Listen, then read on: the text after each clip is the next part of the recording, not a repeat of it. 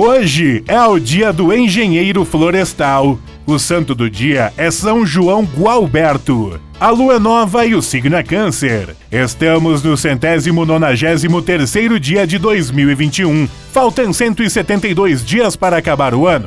O 12 de julho na história. Em 1914, fracassa a tentativa de assassinato contra Rasputin, aventureiro russo de grande influência na corte czarista. Em 1920 é inaugurado oficialmente o Canal do Panamá. Em 1944 é desmontado o acampamento nazista de Auschwitz, onde 4 mil judeus foram assassinados na câmara de gás. Em 1950 chega às bancas a primeira edição de O Pato Donald, revista mensal que marcou o surgimento da editora Abril. Em 1969 morre o jornalista Júlio de Mesquita Filho, proprietário do jornal O Estado de São Paulo. Em 1980, Pelé é eleito atleta do século. Em 1982, ET, o extraterrestre de Steven Spielberg, bate recorde de bilheteria, ultrapassando 100 milhões de dólares nos primeiros 31 dias de exibição. Em 1990, o jornalista brasileiro e treinador João Saldanha morre em Roma durante cobertura da Copa do Mundo.